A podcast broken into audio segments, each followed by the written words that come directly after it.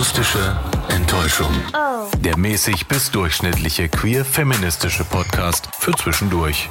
Mit Julia Bamberg und Julia Köhn. Hallo Julia Köhn. Hey Julia Bamberg, na, Na, wie geht's? mir geht's gut. Mir auch. Und wir sollten auch nicht so unhöflich sein, denn heute ist eine Premiere. Du sagst jetzt schon, wir sind unhöflich, obwohl wir uns nur kurz begrüßt haben. ja, das ist schon unhöflich. Ist schon, äh, weil, da geht's schon los. Weil wir noch eine dritte Person im Raum haben. Okay. Wen denn? Wärst du noch da? Ich? Das war ja sehr schüchtern für den Anfang. Dabei kennen wir uns doch. Das stimmt. Aber ich bin noch nie hinter Mikro gesessen. Ja, das, also am Anfang ist es so ein bisschen, bisschen befremdlich, ne? So. Ist echt First-Timer? Also so zu einem Podcast, ja. Ah, okay.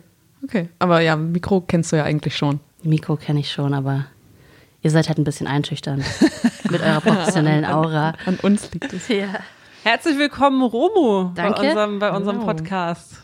Du bist Danke. unser allererster Gast und das, ich bin auch ein bisschen aufgeregt, muss ich sagen. Ich bin auch sehr aufgeregt. Aber man merkt es mir nicht an, weil ich so eine coole Aura habe. Ja, bist sehr, sehr coole Aura. ja. Ähm, denn wir haben heute ein Special-Thema, wo wir uns jetzt nicht so gut auskennen und deswegen haben wir jemanden eingeladen. Äh, diese Person kennt sich damit aus. Es geht um Non-Binary. Um, und um Non-Binary Living. Genau. Und da haben uns mal Romo dazu geholt. Genau, Romo, äh, sag mal, Non-Binary ist ja die Definition für Menschen, die sich in dem binären Geschlechtersystem nicht repräsentiert fühlen. Das ist ja jetzt die richtige äh, Definition. Aber gibt es irgendwas, was man sagen kann, das ein bisschen einfacher zu formulieren? Also ich kann das ja mal so aufschlüsseln, was es alles bedeuten kann für Leute. Also es ist halt in erster Linie, wie du sagst, so ein Überbegriff für Menschen, die Geschlecht als nicht binär konstruiert sehen. Das heißt so, dass es eben nicht oder nicht nur männlich oder weiblich sein muss. Und das kann zum einen sein Menschen, die eben sagen, sie verorten sich zwischen diesen Polen. Oder es kann sein, dass es äh, Menschen, dass sich Menschen eben geschlechtlich verorten, ähm, irgendwie also beide Pole, also so Bigender dann. Oder es kann bedeuten, dass die Menschen diese Skala komplett ablehnen und ähm, gar nicht von diesen zwei Polen ausgehen. Es kann auch bedeuten, dass es dynamisch oder fluide gesehen wird, so ähm, genderfluide dann. Oder äh, das Geschlecht all allgemein abgelehnt wird und dann so, so agender äh, sich verortet wird. So, ich weiß nicht, ob es das jetzt einfacher gemacht hat, aber es ist nochmal so aufgeschlüsselt. Okay, also es ist schon relativ breit gefächert dann, ne? Ja, und so richtig scharfe Grenzen irgendwie würdest du da gar nicht so ziehen, oder? Wenn man jetzt noch so, ähm, so gängige Bezeichnungen hat, wie, wie du jetzt auch gerade schon gesagt hast, so Genderfluid oder äh, Genderbender, ist alles so irgendwie ein. es dreht sich halt alles um diese Pole, denke ich mal, so dieses männlich-weiblich oder Mann-Frau und wie dann sich persönlich dazu verortet wird. Ähm, das ist vielleicht die Gemeinsamkeit, dass es so sich damit auseinandergesetzt wird, wie stehe ich zu den beiden Polen, die da so gesellschaftlich angenommen werden. Ja, und das, ich meine, diese Pole sind ja auch nur so ein Beispiel von vielen, wo man in der Gesellschaft so diese Dualismen halt so ähm, praktiziert. Also dieses ist ja so irgendwie so im so sogenannten Westen, ne, so sehr, gängig, dass man alles versucht, in so zwei Sachen einzuteilen. Jetzt äh, Verstand oder Gefühl oder ähm, Rationales und Emotionales und männlich, weiblich. Äh, was gibt's noch? Schwarz und weiß. Ja. schwarz, und, schwarz weiß. und weiß. Also eigentlich weiß und schwarz dann, weil diese erste Spalte ist ja immer die, die dann halt auch höherwertig gesehen wird. Ja, stimmt. Und die zweite ist dann so die Abweichung oder so dieses andere, was dann halt irgendwie so als defizitär gesehen wird. Also deswegen ist dieses Binäre auch im Geschlecht nicht äh, so wertfrei und es ist halt auch einfach viel zu vereinfachend für viele Sachverhalte oder Kategorien wie Geschlecht. Ja, ich glaube gerade deswegen hat sich das auch irgendwer mal irgendwann ausgedacht, um sich einfach Dinge zu er erklären zu können. Einfach, Ja. weil man es sonst, weil es sonst zu kompliziert wäre, also zu kompliziert für einen selbst. Also Ja. einfach, um sich es einfach zu machen. Ja, es macht halt einfach, genau. Ja. Wir benutzen mal äh, die Abkürzung, die ist ja gängig N, NB für Non-Binary. Also man kann das entweder E, ENBY nehmen oder auch einfach NB, ist richtig, ne? Ja. Also NB zu sein hat ja erstmal nichts mit Sexualität zu tun, sondern mit Identität. Heißt das denn eigentlich im Umkehrschluss, ähm, dass sich das vielleicht auch im Laufe des Lebens wieder ändern kann? Mm, Ich denke schon, dass es, äh, also, also ich spreche mal von mir so. Ich weiß nicht, in welcher, in welchen äh, äh, Facetten unserer Identität wir so wirklich mal bleiben oder statisch sind. Ich denke, viele Sachen ändern sich. Und ich denke auch, je mehr man auch lernt über Alternativen, die es gibt, desto mehr reflektiert man vielleicht, okay, wo hat mir eigentlich bisher was gefehlt oder mhm. wo habe ich mich nicht wohlgefühlt. Deswegen so mit mehr Input kann es natürlich auch sein, dass sich nochmal was ändert oder auch wenn du dich persönlich in eine andere Richtung entwickelst oder so. Wie war das äh, für dich oder wann hast du das festgestellt und wie hast du das festgestellt, dass du dich da nicht wiederfindest und dass du eher für dich sagst, ich bin non-binary? Also ich habe das gar nicht so gekannt bis vor ein paar Jahren und habe dann irgendwie eher so Angst gehabt, oh Gott, was ist, also meine größte Angst war so, oh, was ist, wenn ich ähm, trans bin und dann irgendwie, ich habe dann nur so diese, diese Klischee, diesen Klischeeverlauf gesehen, oh Gott, dann fühlst du dich nicht wohl, dann musst du Hormone nehmen, dann musst du Operationen machen. Und ähm, das hat irgendwie nicht so richtig gepasst, wie, also es hat sich einfach voll schrecklich angefühlt für mich, was ich nicht sagen will, dass es generell schrecklich ist, aber es hat sich nicht richtig angefühlt. Mhm. Aber ich wusste auch nicht, was die Alternative dann ist. Und irgendwann habe ich irgendwie mal so über bestimmte Menschen in bestimmten Ecken oder so Leute getroffen, die das eben von sich als Selbstbeschreibung, also die das benutzt haben. Und dann habe ich mich irgendwie wohlgefühlt damit, so dass ich, dass ich wusste, okay, dieses, dieses Unwohlsein mit einem Status quo heißt nicht, dass ich in einen anderen fixen Punkt übergehen will, sondern ich kann auch einfach, ich muss nichts von beiden machen, so. Mhm. Ja. Also und ich will nochmal sagen, ich, Trans ist nichts Schlimmes, aber es hat sich für mich einfach nicht ja, natürlich. ja, das ist ja, das ist ja eine persönliche Entscheidung. Ja. Also ähm, jeder soll das ja eben so machen, wie, wie er oder sie oder eben dazwischen es für, für richtig hält. War das denn ein längerer Prozess oder äh, als du das gehört hast, hast du dann gleich gewusst, aha, stimmt, das, das wär's? Nee, ich habe da noch, also ich habe mir so ein paar Bücher bestellt zu Transmaskulinität in einem Erwachsenenalter und habe dann so diese Geschichten durchgelesen und dachte so, wow, die hatten alle so diesen Aha-Moment, wo die wussten, ah, okay, ich will ähm, Transition, so das heißt, ich will von dem, was mir bei der Geburt zugewiesen wurde, will ich halt, will ich in einen anderen äh, Endzustand übergehen oder mich da äh, so bestimmte Dinge anpassen an meine geschlechtliche Positionierung. Und dann hatten die alle so eine Erleichterung und ähm, also dann habe ich zum Beispiel, als ich das gemerkt habe, ich habe das nicht, wenn ich mich mit Trans auseinandersetze, habe ich das mal so zur Seite gepackt. Aber also ich habe das nicht so richtig als Outing, ich habe das eher so für mich gemacht, weil ich irgendwie so voll unsicher war und auch jetzt immer noch unsicher bin. Auch so, was jetzt zum Beispiel den Namen angeht oder so. Oder auf der Arbeit finde ich es auch voll anstrengend und da traue ich mich oft auch noch nicht so richtig. Das ist total krass. Wenn du das so sagst, dass du dich nicht traust, das ist voll, also voll emotional eigentlich. Mhm. Ich wollte gerade fragen, wie, also wie wohl du dich jetzt fühlst mit der Entwicklung und mit dir. Also so mit Menschen, die ich kenne und denen ich das erzählt habe, fühle ich mich viel wohler, nachdem ich das erzählt habe. Aber so voll oft finde ich, also im öffentlichen Raum zum Beispiel, jetzt mit dem Namen fühle ich mich nicht so sicher. Ich habe zum Beispiel meinen Geldbeutel vor zwei Tagen bei Penny liegen lassen, aus Versehen, und dann wusste ich, ich habe da so ein Ergänzungsausweis drin, wo man den neuen Namen dann schon lesen kann. Und ich hatte wirklich Angst, dahin zu gehen, weil ich dachte so, was ist, wenn die fragen, warum ist auf der Versicherungskarte ein anderer Name als auf diesem Ergänzungsausweis?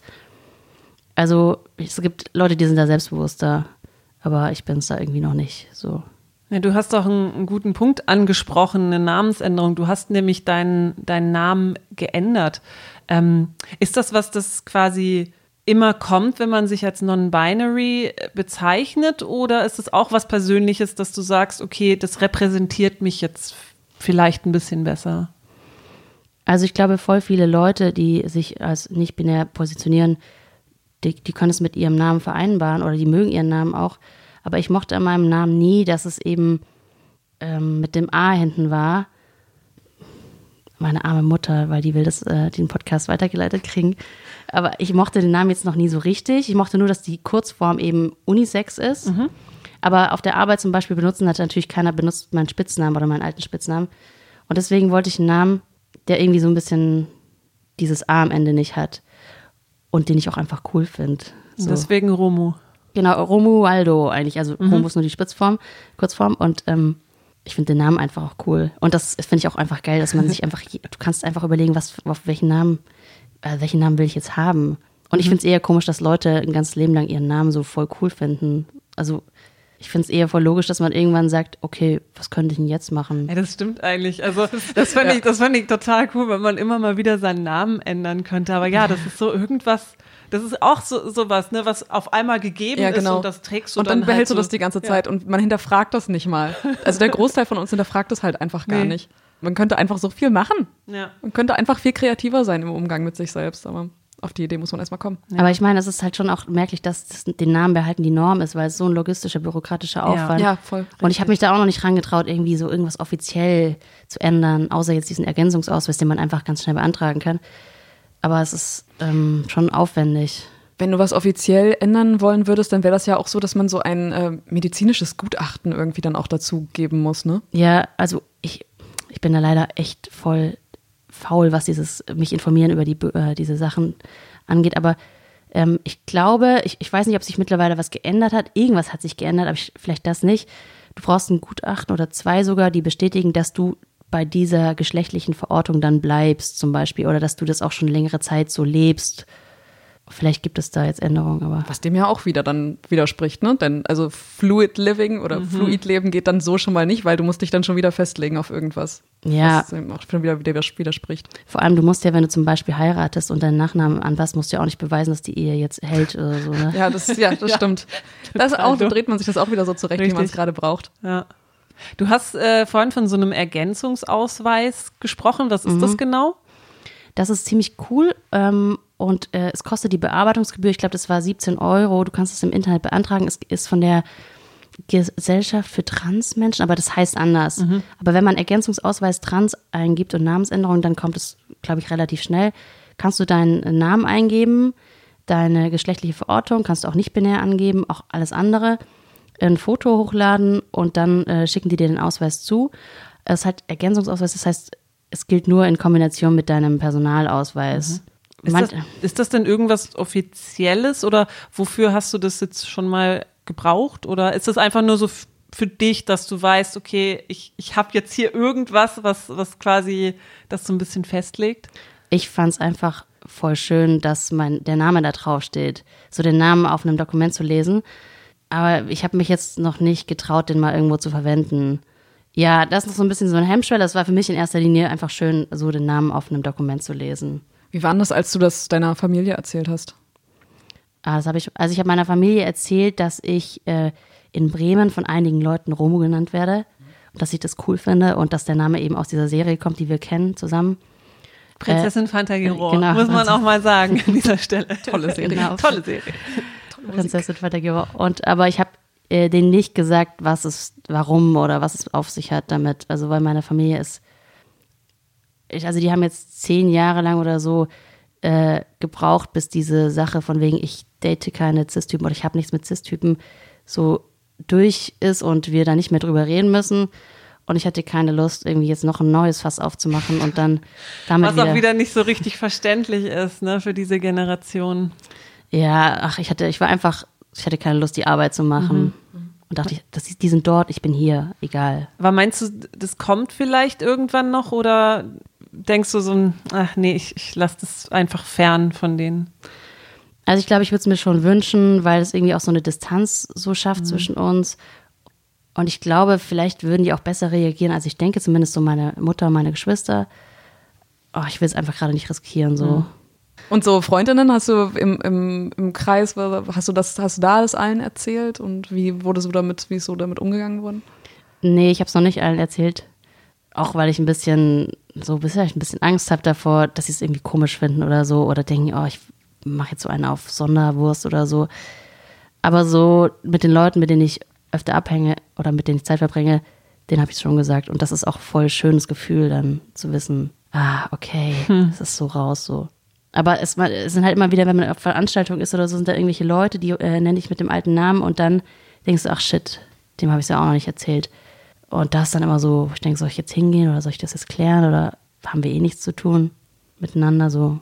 Ja, ist krass, ne? Also man kennt das ja schon noch von früher, diese, diese Coming-Outs und sie sind halt einfach, sie sind echt immer nervig. Man kann es halt echt nicht anders sagen. Ich finde es immer nervig, ja. ein Outing zu haben, egal jetzt in welche Richtung es ist, ne? Ja, total. Ich habe äh, zu diesem Ausweisdings äh, ist ja letzte Woche diese Meldung rausgekommen, dass die Niederlande irgendwie ab 2024 äh, diesen Eintrag zum mhm. Geschlecht aus dem Ausweis irgendwie streichen wollen. Mhm. Äh, was sagst du zu so einer Entwicklung? Ist es gut oder schlecht?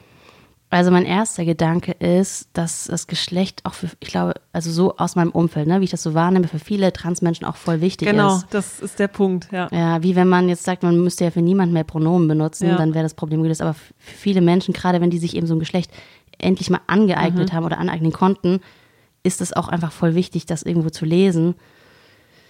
Und ich, wenn es nirgendwo draufsteht, es würde ja auch nichts daran ändern, wie man gelesen wird. So, ja. es würde ja nicht ändern, dass die Gesellschaft erkennt, aha, Geschlechter haben unterschiedliche Präsentation, also Repräsentation. Ich weiß nicht, ob das so krass was ändert, aber an dem Namen wird es ja zum Beispiel jetzt nichts ändern, dass man es einfacher ähm, ändern könnte. So, so, so, so, ne? Also ja. es, es, hat irgendwie Vor-, Vor und Nachteile, finde ich. Ich dachte auch zuerst, boah, voll cool. Mhm. Und dann kam mir aber auch diese, äh, ne, dieser Transfaktor, ne? Eben, was, was du sagtest, dass ja Menschen sich dann endlich mal da mhm. zugehörig gefühl, fühlen. Und das, ja, ist schwierig, finde ich. Ja, total. Hättest du Ideen oder Vorschläge, was sich ändern muss in der Gesellschaft, damit wir uns irgendwie weiterentwickeln und ähm, uns einfach die, so von solchen Fragen entfernen, wie äh, welchem Geschlecht ordnest du dich zu und dass das alles irgendwie lockerer wird? Ich glaube, was schon ziemlich cool wäre, ist, wenn Leute lernen, ähm, dass, so wie wir Menschen lesen, das ist halt ähm, so super eine kleine Schublade, so also dass anerkannt wird, aha, das ist zumindest eine weiblich gelesene Person, das ist ja schon mal so, dass man anerkennt, der, die Zuschreibung passiert auf meiner Seite. Aber dann ist ja noch der nächste Schritt zu sagen, gut, was, was ich da lese, spielt eigentlich keine Rolle, weil das ist ja nicht das, was da ist. So, das ist ja nur meine Zuschreibung.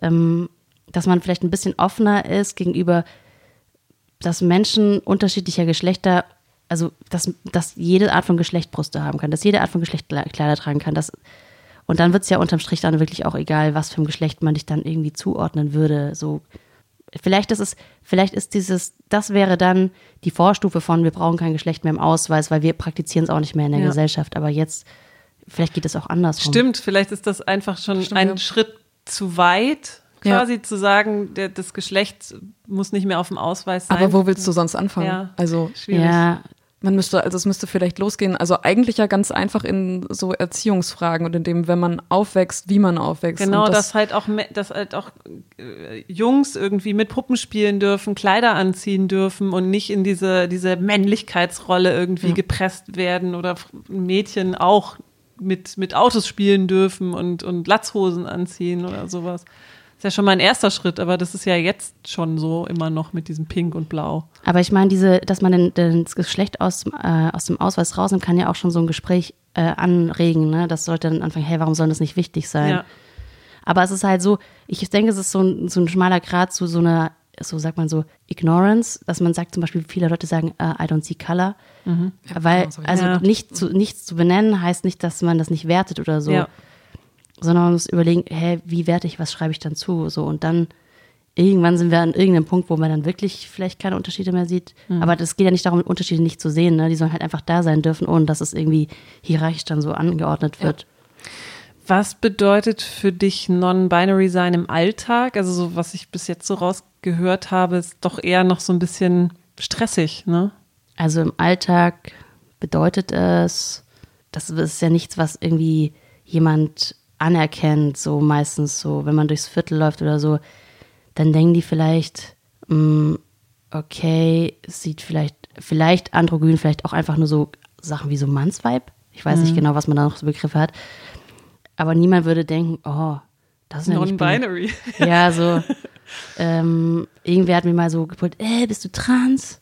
Wo ich dachte, okay, wenigstens kennen die Leute den Begriff, so das Konzept. Wie einfach so ja. aus dem Nichts? Ja, es war da bei diesem äh, City 46, äh, war, ist da so eine Cocktailbar, mhm. ich vorbeigelaufen. Es bedeutet halt, dass man, glaube ich, so für sich, äh, wenn man sich äh, was ähm, Entspanntes tun will, einfach denkt, gut, draußen ist es halt so, man wird so gelesen, man wird so zugeschrieben. Also so mache ich das für mich, dass ich dann denke, okay, ich erwarte nichts anderes als diese Zuschreibung und dann ist es auch nicht so eine Enttäuschung. Voll schade eigentlich. Ja. ja. Das ist immer noch so. Also, dass man eigentlich was Schlechtes von der, von der Gesellschaft erwartet, was das anbelangt, ne? Ja. ja deswegen finde ich gerade auch voll schade, dass keine queeren Veranstaltungen sind, weil man dann halt wirklich gerade keine Räume hat, außer jetzt bei Freundinnen, äh, wo man sagen kann, oh, okay, hier ist mal so, wie ich auch bin, so gelesen zu werden. Das fehlt halt jetzt gerade. Mhm. Hast du dir irgendwelche Ersatzsachen gesucht? Also machst du machst wirst ja wahrscheinlich trotzdem äh, Leute treffen. Wie machst du das und wo? Also draußen viel, spazieren laufen. Ja, also ich habe halt gemerkt, dass es mir dann umso wichtiger ist, dass die Leute, mit denen ich Zeit verbringe, dass es auch wirklich gesunde Beziehungen sind, weil wenn man jetzt keine Alternative hat, dann kann man halt, sind halt diese Freundinnenschaften so das, wo du vieles auffangen kannst. Und dass ich da schon auch jetzt ein paar Leute vielleicht auch gehen lassen habe, äh, weil ich merke so, nee, das tut einfach nicht gut und gerade kommt es halt auch voll drauf an, dass du Sachen tust, die dir gut tun, so mhm. Wenn du keine öffentlichen Veranstaltungen hast, ja. wo du auch mal abtauchen kannst. Ja, das stimmt. Je isolierter du bist, desto mehr müssen die, wen die wenigen Leute, die dann da sind, auch welche sein, die dich unterstützen ja. und die dich verstehen. Ja, voll. Wie gehst du denn mit Leuten um, die dich falsch lesen, also die misgendern und dich irgendwie Hallo Frau XY nennen? Also wenn das jetzt Öffentlichkeit ist, sowas zum Beispiel, ich bin bei einem Inbiss oder so, dann reagiere ich da gar nicht mhm. drauf. Das ist, also das war schon so oft, dass so einer zum Beispiel, wenn ich, ich weiß nicht, manchmal ist so ein Passing in irgendwie so, aha, nicht weiblich gelesen werden, funktioniert das, meistens nicht so. Aber dass sie da zum Beispiel sagt, ach, Entschuldigung, äh, junge Frau, so. Und dann war es mir schon so unangenehm, dass, dass mein Geschlecht in dem Imbiss verhandelt wird. Dann habe ich einfach, ja. ja, du passt schon, gib mir einfach so und ciao. Aber, aber jetzt zum Beispiel Freundin, da habe ich eigentlich schon so, dass ich denke, so, ich verstehe, warum es mal passiert. Ich verstehe, warum es passiert. So, wir lesen ja alle, weil wir so sozialisiert sind auf eine bestimmte Weise. Und da bin ich dann nicht so, dass ich dann so ciao und äh, wir haben keinen Kontakt mehr, aber ähm, aber sprichst du es denn noch an, wenn du, wenn du jetzt merkst, ähm, irgendeine Person macht es halt immer wieder falsch, dass du dann sagst, äh, lass bitte das Frau weg oder sowas? Also wenn die halt sich noch nicht damit so gut auskennen? Ja, also auf der Arbeit habe ich das jetzt angefangen, auch mehr mehr durchzusetzen. Mhm. Auch gerade dieses Buch, die wir rausge das wir rausgeben, da muss man so ein AutorInnenverzeichnis, seine Selbstbeschreibung hinzufügen. Da habe ich das jetzt mal durchgezogen. Dass ich mir da so sage, nein, du darfst dir das nehmen, diesen Raum, du ja. darfst es dir zugestehen. Das hat auch ein bisschen mit, mit Selbstrespekt zu tun und das kann man denen zumuten so. Ähm, aber ja, ich habe auch jetzt schon beschlossen, zum Beispiel Dating, mein Datingleben ein bisschen danach anzupassen und das halt auch nicht mehr dort als okay zu finden, wenn die Leute das nicht gebacken kriegen und dann lieber Menschen nicht zu daten, anstatt dass man da immer wieder so ein, auch so, ist auch so ein bisschen so eine Art von Bodyshaming, ehrlich gesagt, wenn man sagt, ah, sorry, ich habe dich jetzt so gelesen, ja. sorry, es ist so eine krasse Anstrengung für mich, meine Lesart da so anzupassen. Ui, ja, ist echt ganz, ganz, ganz anstrengend ist das. Ähm, du hast vorhin schon erwähnt, dass du eigentlich viel gelesen hast zu dem Zeitpunkt, an dem du gemerkt hast, irgendwie würde ich gerne was ändern an mir und an dem, an der Art, wie ich lebe ähm, und mit mir umgehe. Hast du irgendwelche Empfehlungen für uns, so Bücher oder andere Medien, Serien, Filme? Zur Weiterentwicklung oder zum zur Weiterbildung? Bildung, genau. Ich finde ja mittlerweile bei, ich weiß nicht, bin ich bei TikTok, aber ich kriege immer so Videos zugeschickt. Und ich finde, das ist total empowernd, teilweise wie diese jungen Leute äh, mit Geschlecht, äh, also Geschlecht verhandeln oder Sexualität verhandeln. Mhm. Ich finde, da kann man sich total viel abschauen. Aber so, ich weiß nicht, ich lese halt viel für so wissenschaftliche Sachen, die würde ich jetzt alle nicht empfehlen. ähm. Ja, es geht eher um was Popkulturelles oder so. Das wäre natürlich, das wäre besser, aber. Ich lese da so kreuz und quer so netzfeministische Sachen oder so. Also habe ich jetzt nichts Konkretes. Okay. Ein, ein Ding, was mir so eingefallen ist, ähm, was ich sehr, ja, also schwierig finde, ist die Toilette im öffentlichen Raum. Also, was nimmt man denn da, wenn man jetzt nur dieses männlich und weiblich hat? Also ich mache das so, dass es, wenn es zum Beispiel eine, so ein Raum ist, der so leicht, äh, wo Leute schnell sehen, wo auf welche du gehst, dann nehme ich die, ähm, die, die so als Frauentoilette ausgeschrieben ist, weil ich einfach keinen Bock habe. So, och, dann Stress und dann sind da auch noch andere Leute in der Toilette. So. Aber manchmal finde ich es auch einfach cool, wenn es ein bisschen entspannterer Raum ist, die Toilette nicht so einsichtig ist, auf die andere Toilette zu gehen. Mhm. So, einfach weil ich es so Quatsch finde, dass man sich da so, dass es logisch erscheint, so. Aber ja, ich finde ich, ich, ich, merke eher, es fühlt sich einfach gut an, wenn zum Beispiel, letztes Wochenende war ich in Berlin und da war diese All-Gender-Toilette. Mhm. Oh, da gehe ich rein und denke mir so, oh, es ist einfach entspannt, so. Also bis jetzt, immer wenn ich auf die Männertoilette gegangen bin, wurde ich nie aufgehalten, weil die Leute, glaube ich, auch, ich werde jetzt nicht als Bedrohung gelesen, ne? Mhm. wenn jetzt wahrscheinlich eine Transfrau irgendwo auf die sogenannte Frauentoilette gehen würde, hat die wahrscheinlich andere ja. ähm, Konflikte. Aber so, ich glaube, bei mir denken die ja, was soll's, vielleicht mhm. ein bisschen lost oder so. oder irgendwie ein bisschen, keine Ahnung. Aber was, was, was soll der Mensch mir schon tun? Ich glaube, sie haben sich verlaufen. Ja, genau. Das ist denen Ja. irgendwie egal gewesen. Ja, also Gender, also das hatten wir tatsächlich auch mal Ja. in einer in einer Folge. Wir haben komplett einmal eine Toilettenfolge gemacht und haben auch ähm, die Frage gestellt: Sollte man quasi drei Sachen zur Verfügung stellen, männlich, weiblich und egal, oder sollte man komplett das auflösen und eine Toilette für alle machen? Weil ja manchmal auch der, sag mal, die Frauentoilette ist ja auch oft so ein Rückzugsort, wenn man sich bedroht fühlt, ne? Ja. Ja, ja, verstehe ich total. Ich finde es, ehrlich gesagt, ich habe auch schon oft gedacht, oh, zum Glück sind hier keine Dullis. So, Ja. Oh, ciao, ne? So. ähm, oder Umkleidekabinen habe ich auch schon oft gedacht, boah, einfach hier gechillt sich umziehen, ne? So, Ja. kein Stress, kein Rumgemacker, keine irgendwie Cis-Heterodynamiken, entspannt. Ich meine, wir haben ja auch im, im Ausweis drei, äh, drei Optionen jetzt, ne? Genau. Also wenn man das durchziehen würde, müsste man drei Toiletten Ja. haben, sonst wäre es unlogisch. Allerdings. Ähm, ich weiß nicht, ob die Frage andere Leute anders beantworten, aber ich fand drei Toiletten eigentlich ganz entspannt. Ja, mittlerweile würde ich auch sagen, dass ich glaube, drei Toiletten einfach gut wären. Ja. Ich weiß gar nicht, wie da die Entwicklung ist, ob, ob sich irgendwie Gedanken in die Richtung gemacht werden, ob das irgendwie nee. mehr stattfindet als, weiß ich nicht. Das, das sehe ich doch alleine schon Jahren. bei unserer, bei unserer Arbeitsstätte. Ich meine, Ausschreibungen sind immer MWD, ne? das muss ja jetzt auch so sein, aber so Außer bei Ausschreibungen von der Bild. Da habe ich letztens gesehen, vor zwei, drei Tagen habe ich äh, eine? Stellenausschreibung gesehen, nur MW. Das ist voll krass. Ich weiß nicht, wann ich das das letzte Mal gesehen habe, nur. NW, MW und das war, krass. das heißt die scheiß Bild. Ja. Aber bei uns eben, da wird, das wird zwar ausgeschrieben, aber man wird halt, also danach wird halt nicht weitergedacht. Auch das Anschreiben wird ja dann immer mit lieber Herr, liebe Frau sowieso. Ja. Ähm, da geht man gar nicht davon aus, dass jemand divers sein könnte. Ja. Und wenn dann wirklich mal jemand zu uns kommt, der die divers ist, ja, genau, dann ist die Toilettenfrage nämlich schon wieder da. Ja. Ja, es ist halt nur so eine Vorlage, die so umgesetzt wurde Ja, genau. auf dem Genau. mindesten Level so.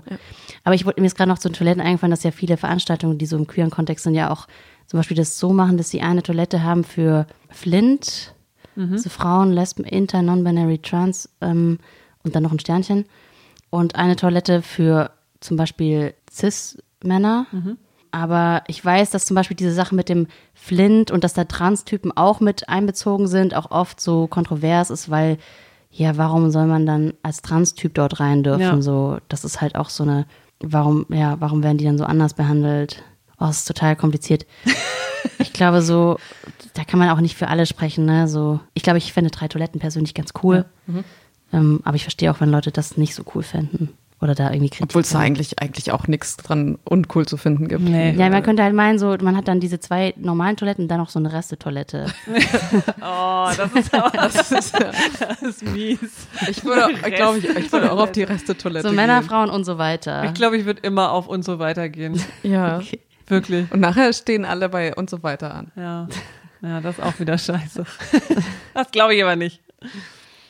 Ähm, was sind denn für dich so No-Gos im Umgang mit dir? Also es kommt darauf an, in welcher Beziehung wir zueinander stehen.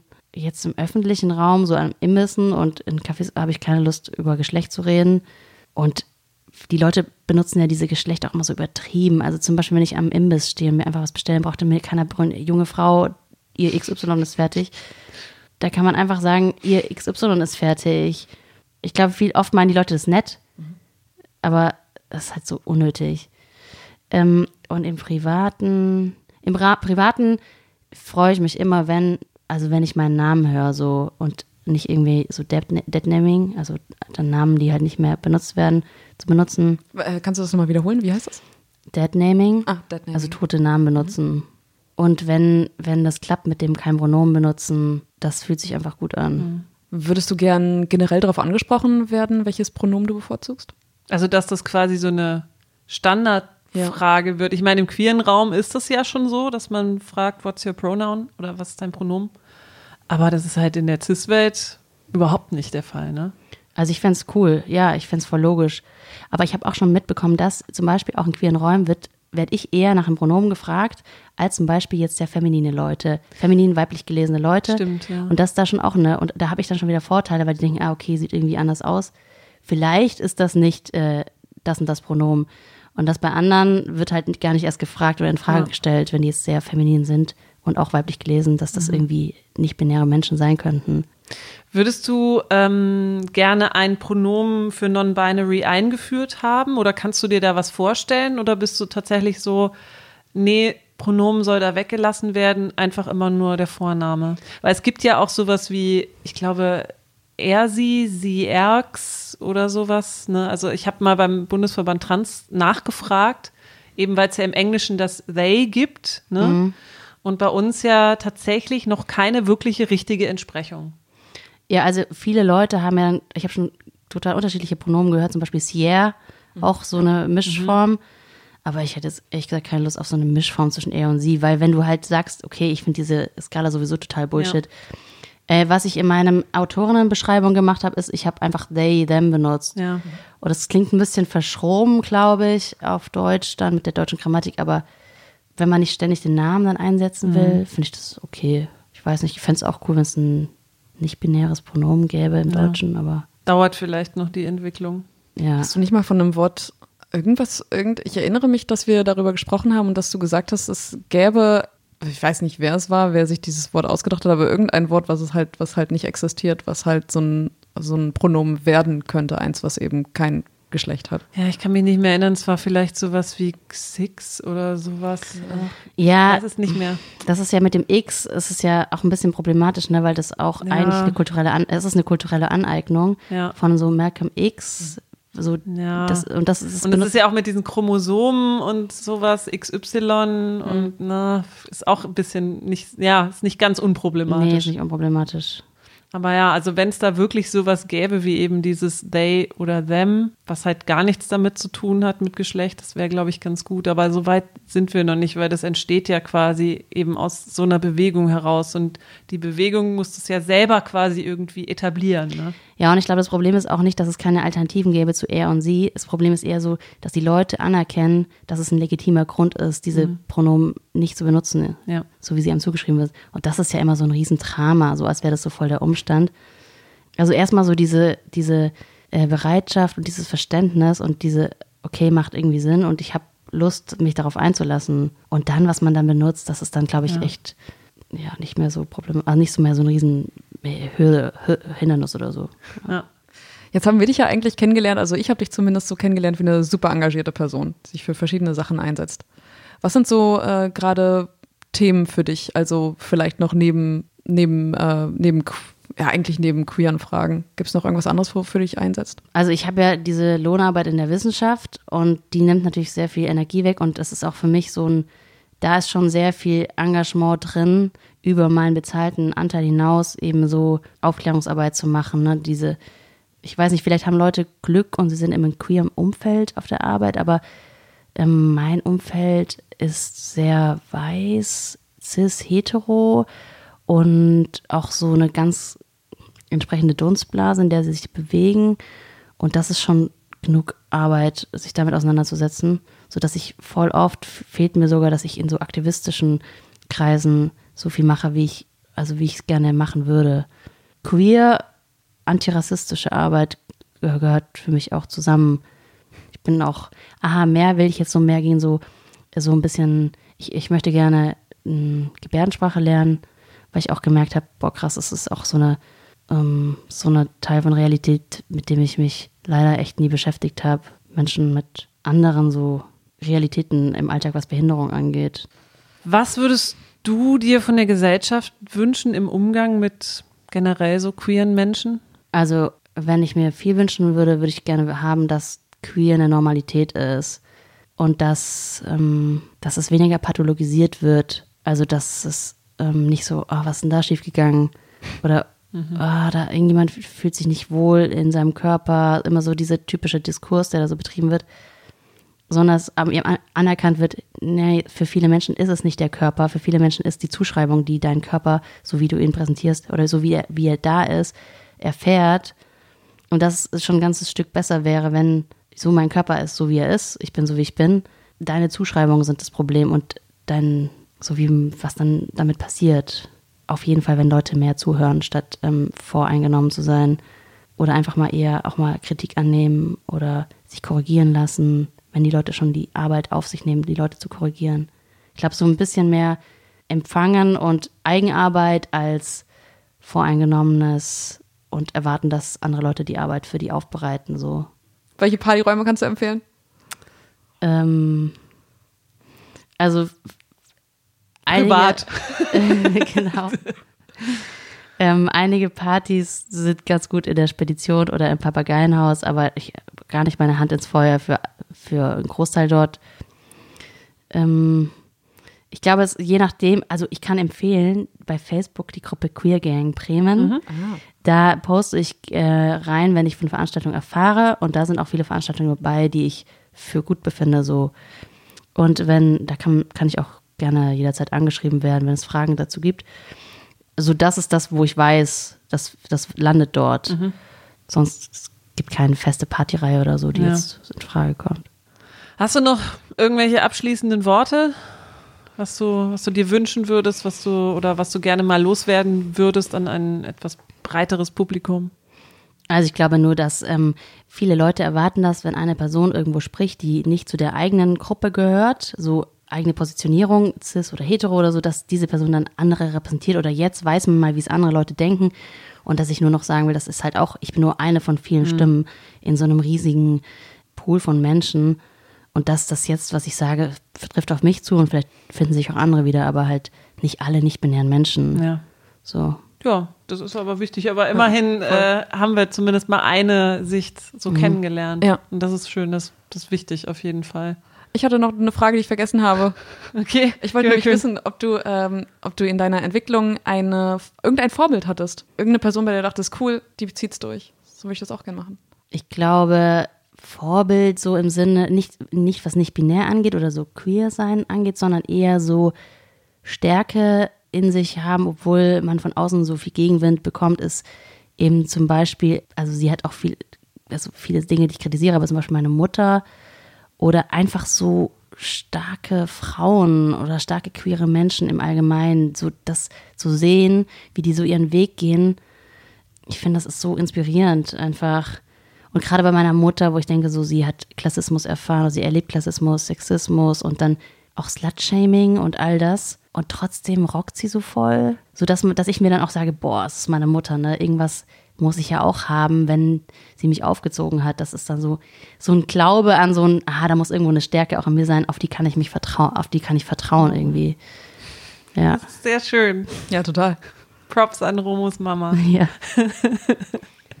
Und an dich. Und dann dich. Schön, dass du da warst. ja, Ja. an euch und, auch. Und, und schön, dass du, dass du mitgemacht hast. Das war sehr, sehr erleuchtend und sehr spannend auch. Ja, danke euch für die Einladung. Okay, das war unser erster Gast, Romo. Ja. Was hältst du von dem Wort Gästin? Meinst du versus Guest-In? Nee. nee. So, so ist, man sagt, es gibt ja Menschen, die sagen Gäste und Gästin. Ach so, Das ist auch wieder, das ist ein Quatsch gegendertes Wort. Guest-In. Ach, ehrlich gesagt bin ich für Gendern, wo auch immer es geht. Aber es ist mir jetzt nicht negativ aufgefallen, so, weil Das war so doof. Aber das ist ja, ja das wäre jetzt so Quatsch, dann finde ich, das, das finde ich schon Ja. ganz lustig, das stimmt. Wenn man es so sieht, ja. Ich hoffe, ähm, ihr konntet äh, auch ein bisschen was für euch rausziehen, vielleicht auch im Umgang mit, mit queeren Menschen. Es ist ja auch, also bei uns hören ja auch sehr viele cis-hetero-Menschen ähm, zu. Deswegen hoffen wir, wir konnten euch ein bisschen erleuchten und ähm, freuen uns auf den nächsten Podcast. Ganz genau. Bis in zwei Wochen. Bis in zwei Wochen. Tschüss. Tschüss. Das war die akustische Enttäuschung für heute. Falls ihr uns kontaktieren wollt, dann schreibt gerne eine Mail an akustischqueer at gmail.com. Wir freuen uns.